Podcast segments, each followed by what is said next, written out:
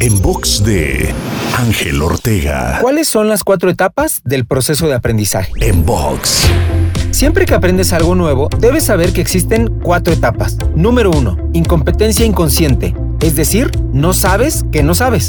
Número 2. Incompetencia consciente. Es cuando descubres que hay algo que no sabes. Número 3. Competencia consciente. Cuando sabes algo, pero te cuesta energía y enfoque realizarlo. Y número 4. Competencia inconsciente. Cuando sabes algo en un nivel de dominio tal que lo puedes hacer de manera automática. Descubre en qué etapa del proceso de aprendizaje te encuentras en las distintas habilidades que requieres para lograr aquello que quieres. Y sobre todo, abraza el proceso hasta lograrlo. Para escuchar o ver más contenidos, te espero en angelteinspira.com.